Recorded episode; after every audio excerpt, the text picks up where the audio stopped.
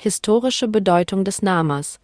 Diskussion über die Auswirkungen des fünfmaligen täglichen Gebets auf das tägliche Leben von Muslimen und seine Rolle in der islamischen Kultur.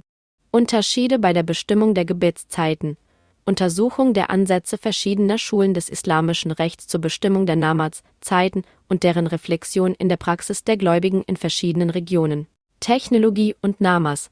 Analyse des Einflusses moderner Technologien auf religiöse Praktiken, einschließlich der Nutzung der Webstabs, die Gebetszeiten. D zur Berechnung der Gebetszeiten.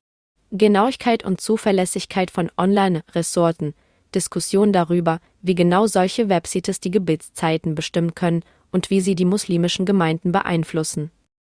Gastexperten. Einladung von Experten und religiösen Führern, die ihre Erfahrungen mit der Nutzung solcher Ressourcen teilen werden.